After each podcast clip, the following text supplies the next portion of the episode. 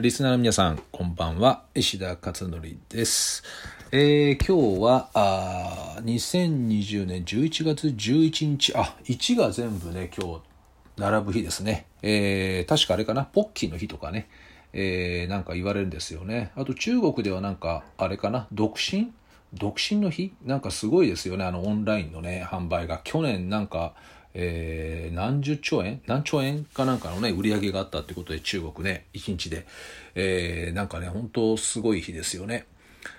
で、まあ、1が並ぶとなんかね、ゾロ目なんでね、皆さんなんかあの、いいことあるんじゃないかとか、まあそういうふうにね、思ってみるのもいいかもしれませんね。さてさて、えっ、ー、と、今日ですね、えっ、と、ブログを先ほど書きまして、えー、アップしたんですけど、で、何の内容かというと、まあ、あの主にですね、今日の午前中のプライムのね、ママカフェプライムの話と、あと、えー、それから Voicy でね、今日、えっ、ー、と、アップデートしたあ内容ですね。それについての補足の説明をね、少し書いておきました。えー、まずですね、今日はあの、午前中、ママカフェプライム水曜コースですね。えー、で、まあ、あの、大したこと書いてないんですけど、もうこれ業務連絡みたいな形で、あの、プライムのメンバーの方への業務連絡みたいな感じのね、お話なんですけど、えっ、ー、と、プライムをね、終えた後に希望者だけで、あの、ランチ行ってやるんですよね。まあ、1時間ちょっとぐらいですけどね。で、これまで、あの、ずっともう何年かな、結構な年数ですね、2年以上使ってたレストランが、えー、ちょうどコロナによってですね、閉店になってしまい、すごく良かったんですけどね、広くてね、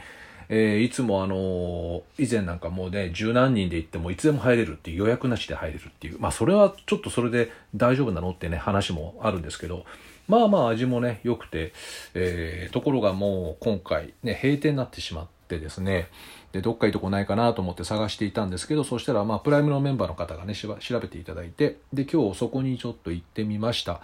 まあ予約をね、した、していったんですけど、むちゃくちゃいいところでですね、もうびっくりですね。え、こんなの渋谷の一等地にあったんだと思って。それで、えー、味がどうなのか、値段もね、そんな高くないんですよね、ランチね。えー、ランチメニューがまたいっぱいあってですね、えー、それで、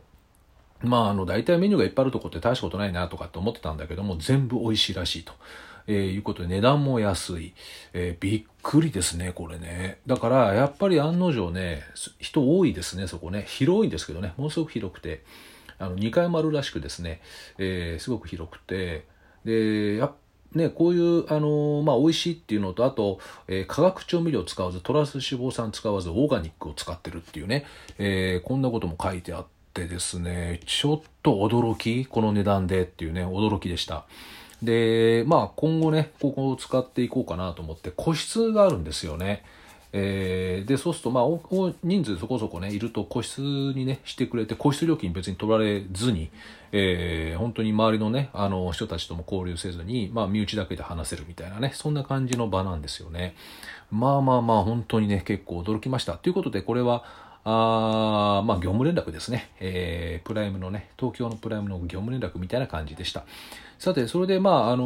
ー、本ちゃんのお話なんですけど、 Voicy でね、毎日、えー、ママカフェラジオということでお届けしていまして、えー、毎日ですね、テーマを変えて、えー、Q&A 形式でお話をしています。で、今日お話のテーマはですね、勉強嫌いな子は親の劣等感が伝播しているかもっていうテーマで、Voicy に、えー、上げています。もうかなりの、ね、方が、あのえー、お聞きになっていらっしゃるようですけどね、えー、もう何百回で再生されてるんでね、それで、ただですね、あの、少し補足説明しとこうかなと思っていて、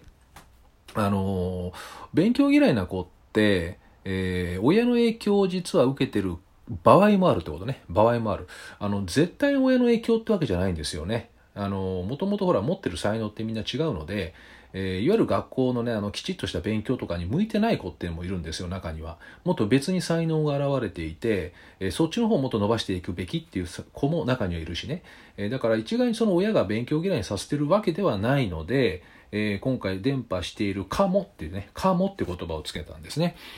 で、そうしないと、あの、勉強嫌いなのは私のせいみたいな感じでね、えー、罪悪感を持っちゃう人もいるので、決してそうじゃないですよと。ただ、そうではないんだけども、そういう場合もあるよっていうね、お話なんですよね。で、そこで、えー、このね、親が、勉強に対してまずどう思ってるかなっていうところは結構重要で、まあ勉強ってでも言葉良くないよね。あの勉強っていう言葉。どうですかね皆さん。勉強っていう言葉を聞いて、なんかマイナス的な、あの、意識持ちません？この勉強って。いいイメージないですよね、勉強って言葉ね。だけどこれね、勉強じゃなくてね、学びとかいう言葉にするといいんですよね。学び、学ぶこと、学び。こっちの方がなんかすごくいいじゃないですか。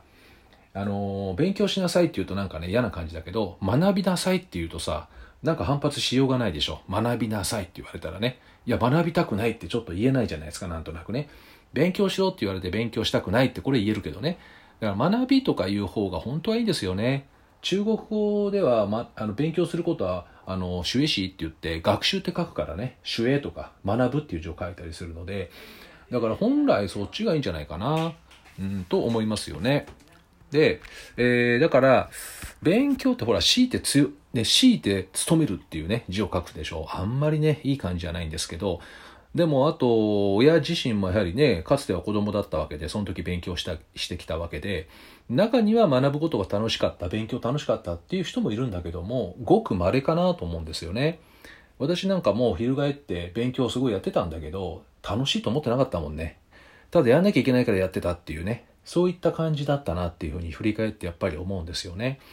だからその勉強というものに対して親がどういう意識を持っているのか。で、それがもしすごく嫌悪感とか、あともうこれはもうやらねばならない、やりたくないんだけどやらなきゃいけないみたいな、この意識が強いと、これ雰囲気的に会話の中とかで出ちゃうんですよね、子供子供の前とかでね。で、そうすると嫌なものは嫌なものなんだけどやんなきゃいけないよっていうような非言語化された雰囲気でこう伝わってしまうと。で、そうするとなんかやりたくないですよね、そういう感じでね。えー、そういう雰囲気が作られてくると。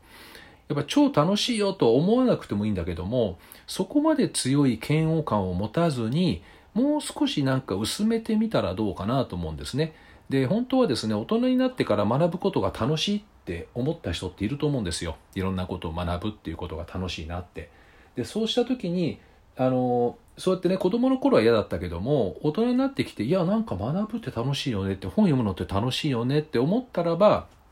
かなり、あの、その嫌悪感が薄まっているじゃないですか。薄まってたら、子供の前ではあそういったネガティブな雰囲気って作らないと思うんですよね。だけど、そういったことも経験がなく、未だに勉強っていうものに対してマイナス的なイメージとか、あの、負担とかね、忍耐とかね、なんかこういうネガティブな雰囲気、印象を持っている、えー、場合、それがずっと引きずっていって子供との対話の中で出ちゃうよっていうね。それは無意識であればあるほど入っちゃうからね、子供の方にね。無理やりなんかこう、勉強やれとかね、強制的にガンガンやれば子供は反発するんでね。意識的にやったことっていうのは反発するんですけど、親が無意識的にやっちゃうとスーッと入り込んじゃうんで、だからその親が勉強に対してのそのマイナス意識、もしくは自分が勉強に対して劣等感を持ってるとか、こういったものが、あの、もし強い場合は、一旦それを薄めていくっていうね、そういったことをした方がよりね、えー、いいのかなということで、まあ、そんなお話をですね、今回の Voicy で、えー、しています。えー、よろしかったらですね、その Voicy ぜひ聞いてみてください。え、まあ、あんまりでもね、あの、今回ちょっとお伝えしたかったのは、あんまりね、深刻に考えなくていいですよ。あの、私がこれやっちゃってる、こんなだから子供こうなっちゃってんのかなって、あんまね、それ強く感じなくていいですわ。よっぽどひどいケースっていうのはなくもないんだけども、通常ないんです、そんなケースってね。で、少々マイナス的なこと言っちゃっても構わないので、えー、まあ、ただ強烈にちょっとね、なんかもうトラウマ的に勉強に対してなんか持っちゃってる場合はね、一旦その過去を振り返るっていうことをやるだけで随分軽くなっていくので、そういうふうにしてみたらどうですかっていうね、そういうね、今回のお話ですので、えー、その辺誤解がないようにぜひしてみてください。えー、ということで今日は以上となります。ではまた明日お会いしましょう。